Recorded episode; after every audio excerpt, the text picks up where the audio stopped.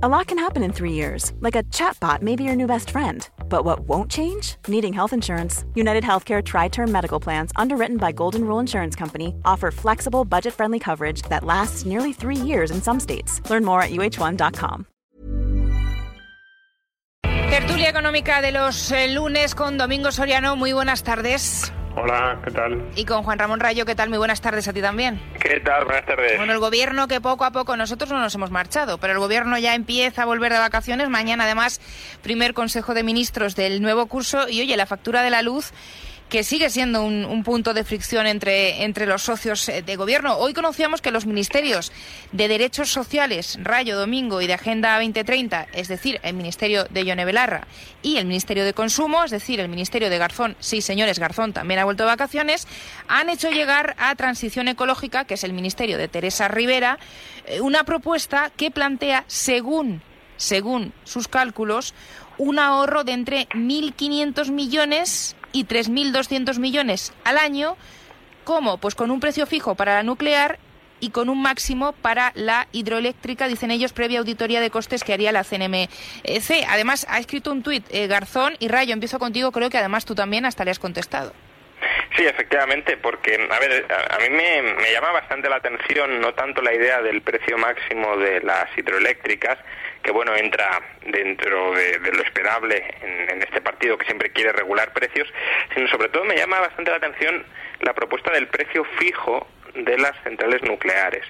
¿Por qué me llama la atención? Porque un precio fijo no es un precio máximo. De hecho, ahora mismo estaba debatiendo en, Twitter con Carlos Sánchez Mato, mm, del, equipo económico de, Izquierda Unida y por tanto de Unidas Podemos, eh, que básicamente me decía que estaban proponiendo un precio máximo y luego le he mostrado que no, que su propuesta era un precio fijo y que ni siquiera sabía enterar exactamente de lo que era.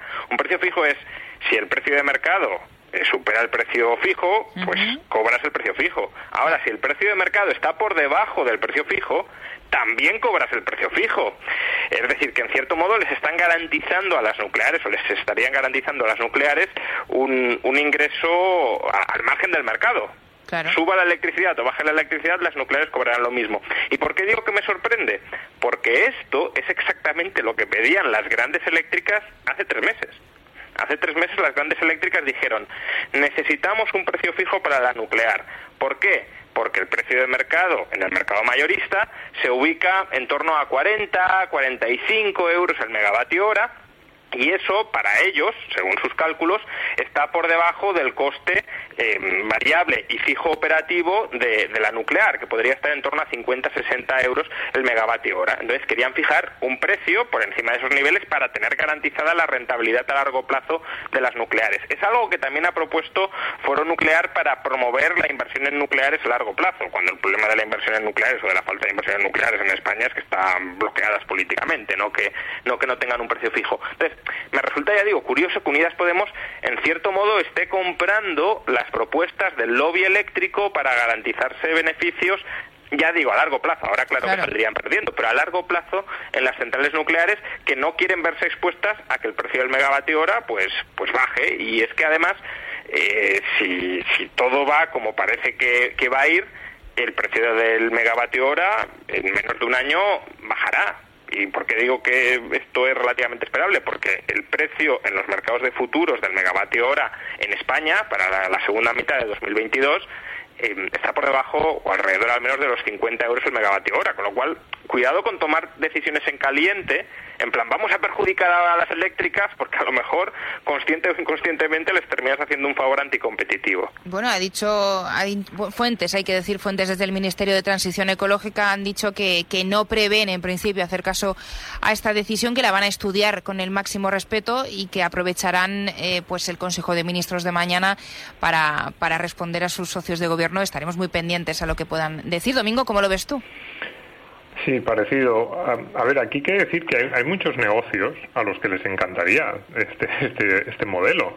Es decir, hay muchos, por ejemplo, en el sector turístico lo vemos con cierta normalidad. Mm. Eh, vemos perfectamente que hay hoteles que en temporada baja a lo mejor cobran 30, 40 euros la habitación y sin embargo en temporada baja la misma habitación te la están cobrando a 150, 175 o 200 euros.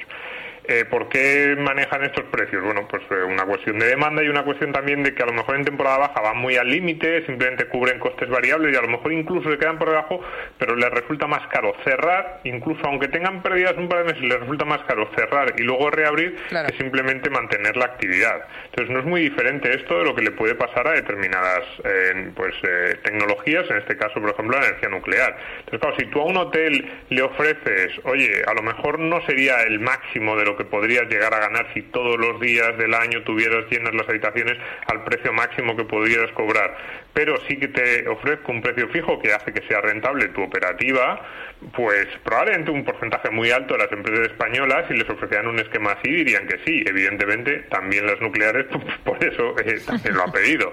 Pero no solo eso, sino que, claro, eh, alguien a lo mejor no está escuchando y está diciendo, ya, ya, pero es que este gobierno es muy inteligente, no se va a dejar engañar por las, por las malvadas eléctricas y lo que va a hacer es ofrecerles un precio fijo por debajo de lo que tendrían o de, lo, de un precio que les eh, resultaría rentable, es decir, del que obtendrían beneficios y unos beneficios que compensarán pues el riesgo de eh, la operativa diaria, pues que siempre está sujeta a imponderables o a posibles eh, subidas o bajadas de, de gastos, de ingresos.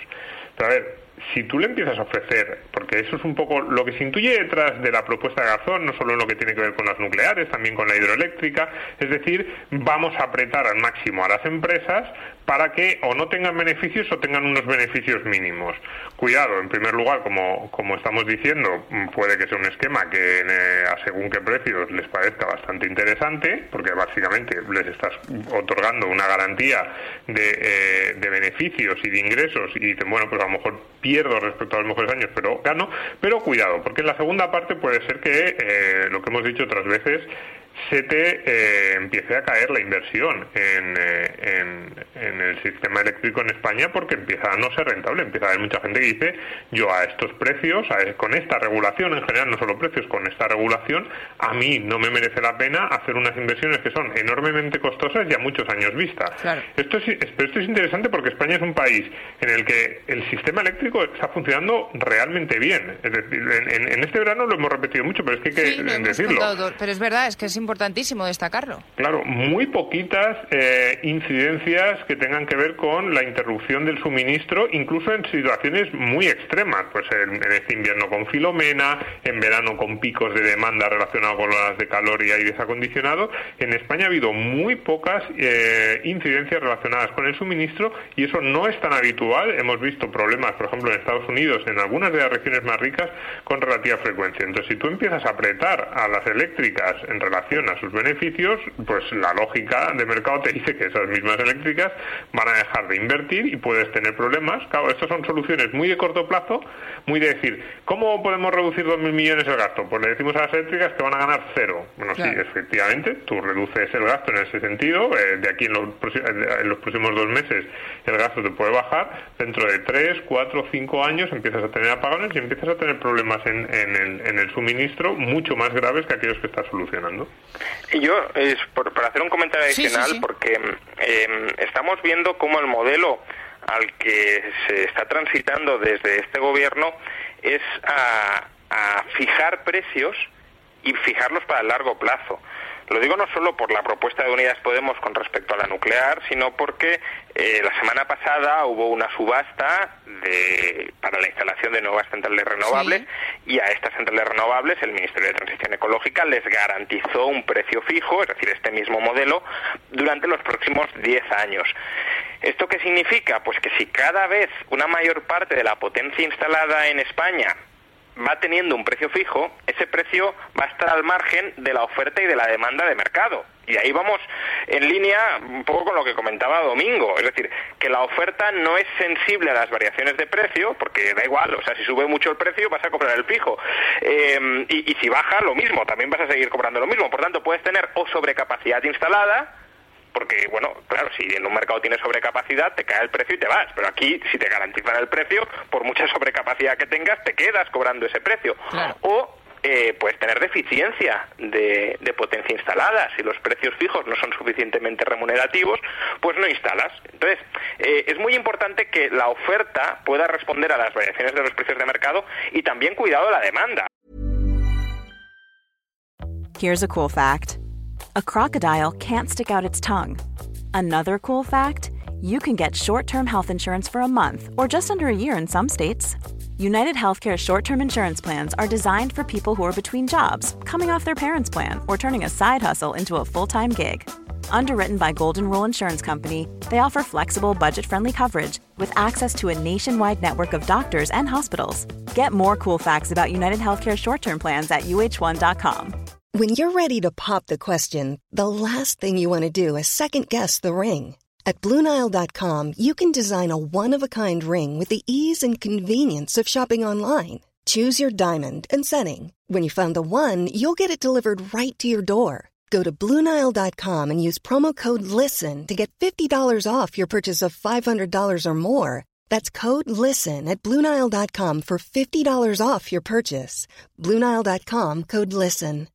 I'm Sandra, and I'm just the professional your small business was looking for. But you didn't hire me because you didn't use LinkedIn jobs. LinkedIn has professionals you can't find anywhere else, including those who aren't actively looking for a new job but might be open to the perfect role, like me. In a given month, over 70% of LinkedIn users don't visit other leading job sites. So if you're not looking on LinkedIn, you'll miss out on great candidates like Sandra. Start hiring professionals like a professional. Post your free job on linkedin.com/spoken today. Claro, si tenemos un precio fijo, igual da que consumas a unas horas o a otras, porque vas a pagar, en teoría, digamos, siempre lo mismo, porque el coste va a ser fijo, con lo cual al final generamos una descoordinación económica general que, por desgracia parece que es hacia, hacia la que vamos. Eh, bueno, otro de los apuntos, otro de los puntos de, fricción o de, o de, distanciamiento entre los eh, socios es la subida también, eh, Domingo Rayo, del salario mínimo. Me parecería muy interesante porque, bueno, yo siempre leo a Domingo Soriano en Libertad Digital y a Rayo también le sigo mucho en las redes sociales y me parecía Rayo muy interesante cómo, cómo desmontabas, bueno, pues los, los efectos que sigue vendiendo el gobierno de esta posible subida con cómo están, por ejemplo, las cosas que también lo hemos dicho muchas veces, pero que parece que hay que insistir. ¿Cómo están las cosas en Alemania? Que desde el año 2015, si no me equivoco, el salario mínimo se ha incrementado desde 8,5 a 9,5 euros la hora. Sí, efectivamente, hoy eh, se, ha, se, ha, publicado en, en, uno de los journals más prestigiosos del mundo, el Quarterly Journal of Economics, eh, un, un, paper, una investigación académica sobre cuáles fueron los efectos del establecimiento del salario mínimo en Alemania en el año 2015. Y el responsable de economía de Podemos, Nacho Álvarez, lo ha retuiteado, sí. insistiendo pues en que bueno este artículo como que avala su tesis, ¿no? porque la conclusión principal del artículo es que la subida del salario mínimo benefició, bueno, el establecimiento establecimiento del salario mínimo, porque antes de 2015 no había, el establecimiento del salario mínimo en Alemania benefició al 15% de los trabajadores alemanes y eh, no destruyó empleo. Entonces, bueno, pues miel sobre hojuelas, ¿no? Si subes el salario mínimo, todos ganan, nadie pierde, claro. pues, pues, ¿qué más se puede pedir? Y yo creo que aquí hay que hacer una serie de matices que Nacho Álvarez, por supuesto, no ha hecho, porque Nacho Álvarez publica este artículo también dentro de la guerra que actualmente se en el gobierno sobre si hay que subir el salario mínimo o cuánto hay que subirlo, diciendo, mira, fíjate, en Alemania lo suben y no pasa nada. Aquí pasaría lo mismo. Primero, eh, como bien decías, en Alemania desde el año 2015 se ha subido el salario mínimo de 8,5 euros por hora a 9,5 euros por hora. Eso es una subida del 11%. Aquí desde el año 2015 se ha subido más del 40%. Por tanto, no estamos ante lo mismo. Tampoco estamos ante lo mismo en el sentido de que Alemania tiene pleno empleo y nosotros claro. casi pleno desempleo. Por tanto, no son situaciones comparables. Pero es que además, si uno mira, el, si no se lee con mayor detalle el, el paper, también hay otras consecuencias que hay que tener en cuenta y que Nacho Álvarez no ha mencionado. Primera consecuencia, la subida del salario mínimo, que fue solo al final del 5%, es decir, tampoco fue muy intensa, la subida del salario mínimo perjudicó, dañó a las pymes. Las, en, en el sector de las pymes sí se destruyó empleo y sí que hubo pymes que fueron expulsadas del mercado porque no podían hacer frente a la Asumirla. subida del salario mínimo. Es. ¿Qué pasa? Que las grandes empresas en paralelo crearon empleo y absorbieron el empleo que destruyeron las pymes. Pero claro, consecuencia de todo esto, concentración empresarial. Cada vez hay menos pymes y cada vez hay más grandes empresas. Claro, las grandes empresas pueden pagar altos salarios, las pymes no. Y a ellas les interesa que se suba el salario mínimo para qué? Para quitarse competidores y concentrar cada vez más parte del mercado. Entonces, esto casa mal con el discurso típico de Podemos de nosotros nos preocupamos por los autónomos, por las pymes y estamos en contra del IBEX 35. De nuevo, aquí parece que son medidas que favorecen al IBEX 35 en contra de la competencia de las pymes. Y luego hay otra consecuencia que, que bueno, quizás sea menos importante, pero que también matiza un poco las ganancias, y es que el paper encuentra que precisamente porque se produce esta reestructuración empresarial, eh, gente que pierde su empleo en pymes y lo gana en grandes empresas, eh, la distancia media hacia, hacia el puesto de trabajo se incrementó un 10%. ¿Esto qué significa? Pues más tiempo perdido en desplazamientos y más costes de desplazamiento. Y los propios autores reconocen que pudo haber trabajadores que aunque cobraran más, al final terminarán ganando menos como consecuencia del mayor coste de desplazamiento. Entonces, eh, creo que no es justamente un gran paper, o sea, es un gran paper metodológicamente, pero no es el paper que hay que tomar como referencia para defender subidas del salario mínimo en España, porque ni es equiparable ni las conclusiones eh, que se desprenden de este paper, en el mejor de los casos, son del todo o, encajan del todo en el mundo rosa de subidas del salario mínimo que no suele vender Podemos. Desde luego, Domingo, esto es un asunto que no parece que se vaya a dilatar muchísimo más en el tiempo, porque ayer leíamos fuentes de, Podemos en algunos digitales asegurando que, que no se puede retrasar más la subida del salario mínimo y que van a presionar al Gobierno para que sea en septiembre. Y es que septiembre comienza el próximo miércoles. Sí, está claro que para Podemos, tanto este tema como el de la luz, ellos sienten que pueden hacer oposición desde dentro del gobierno y diferenciarse del PSOE y que van a estar ahí eh, presionando mucho y además un tema muy sensible para su electorado. Yo desde el punto de vista eh, puramente electoral, eh, tanto si se lo creen como, si no, que además yo creo que se lo creen, me parece lógico.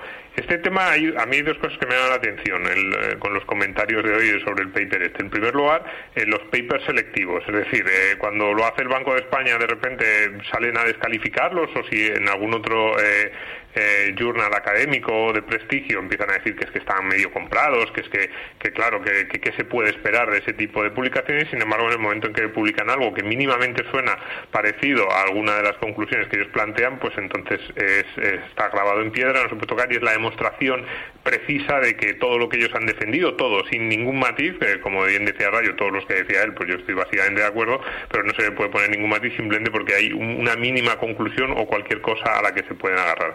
Pero luego hay una segunda cuestión, que es que siempre hay que recordarlo con esto del salario mínimo.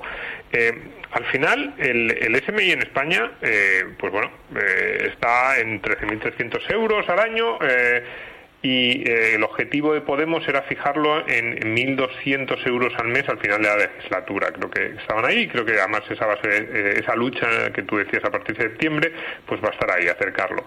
Y claro, yo siempre me pregunto lo mismo, es decir, eh, cuando plantea pues un tuit como el que el de Nacho Álvarez, es decir, pues el salario mínimo no solo no tiene efectos en la destrucción de empleo, sino que todos los efectos son positivos, se crea empleo de más calidad, los trabajadores acceden a puestos de trabajo mejores, uno dice, si esto es así, si tú te lo crees realmente, ¿por qué te quedas en 1200? No tiene ningún sentido. Ya no te digo poner 10.000 o poner 20.000 que diría, no, qué, qué, barbaridad, venga, pero bueno, 1.400, 1.500 tampoco parece tanto, ¿no? Si tú estás afirmando con una rotundidad que no admite matices y en, los artículos, en estas discusiones de Twitter, en básicamente viene a decir un 40, 50%, pero claro, si llevamos un 40 y le quieren subir 8, 10, 12 puntos más, pues nos vamos a ir a subidas del 50, 60% respecto a cómo estábamos en 2015, 2016, ¿no? Dice, no, no, no, es que esto no tiene ningún efecto negativo y sin embargo son todos positivos. Entonces uno dice, ¿y por qué no 1.400? ¿Por qué no 1.500? ¿Por qué no 1.800? Vamos a 2.000. Más o menos vamos a acercarnos a, los salarios medios de España. Y entonces te dice, no, no, no, no seas demagogo. Y dices, hombre, un momento si tú dices realmente que no tiene efectos negativos, son solo positivos, y te quedas en 1200, es porque estás mintiendo. Es decir, porque tú sabes, y yo estoy convencido que Nacho Álvarez lo sabe, que eh, sí que tiene efectos negativos. Lo que no tienes muy claro es cuál es el momento en el que empieza a tener más efectos negativos que positivos y cuál es el punto en el que una economía como la española no puede admitirlos. Ya no la economía española, sino pues determinadas provincias en España, determinados tipos de empresas, como decía ahora Rayo, pues las pymes probablemente van a tener muchísimas más dificultades que las grandes empresas. Entonces, la propia eh, falta de ambición en la fijación de ese salario mínimo, eh, pues eh, incluso aunque a mí me parezca excesivo ese incremento como se ha hecho en los últimos años, creo que, que, nos la estamos jugando en una economía como la española, que tiene unas tasas de paro que siguen siendo excesivamente altas, pues la falta de ambición, entre comillas, que demuestran esos pasitos, es una refutación de sus eh, planteamientos absolutos de subir el salario mínimo, no tiene ninguna consecuencia negativa y lo único que va a hacer va a ser beneficiar a los trabajadores. Si se creyeran esas frases, estarían pidiendo salarios mínimos, mínimos de 1.500, 1.600, 1.800 o 2.000 o más. Si no lo hacen es porque simplemente no se creen lo primera ah, de sus afirmaciones. Bueno, pues ahí quedan vuestros análisis. Eh, Domingo Soriano, periodista de Libre Mercado, muy buenas noches. Buenas noches. Juan Ramón Rayo, profesor de la Universidad Francisco Marroquín, muy buenas noches a ti también. Convocados los dos para este miércoles, domingo, que vuelve la amenaza, como bien dices tú, del Consejo de Ministros. El Ejecutivo prevé aprobar mañana y enviar al Congreso el primer eh, bloque de la reforma de pensiones, así que sobre todo esto hablaremos ya el próximo miércoles. Adiós. Muy bien, buenas noches. Y nosotros nos vamos, señores, a la tertulia política. La noche de Dieter es radio con Esmeralda Ruiz.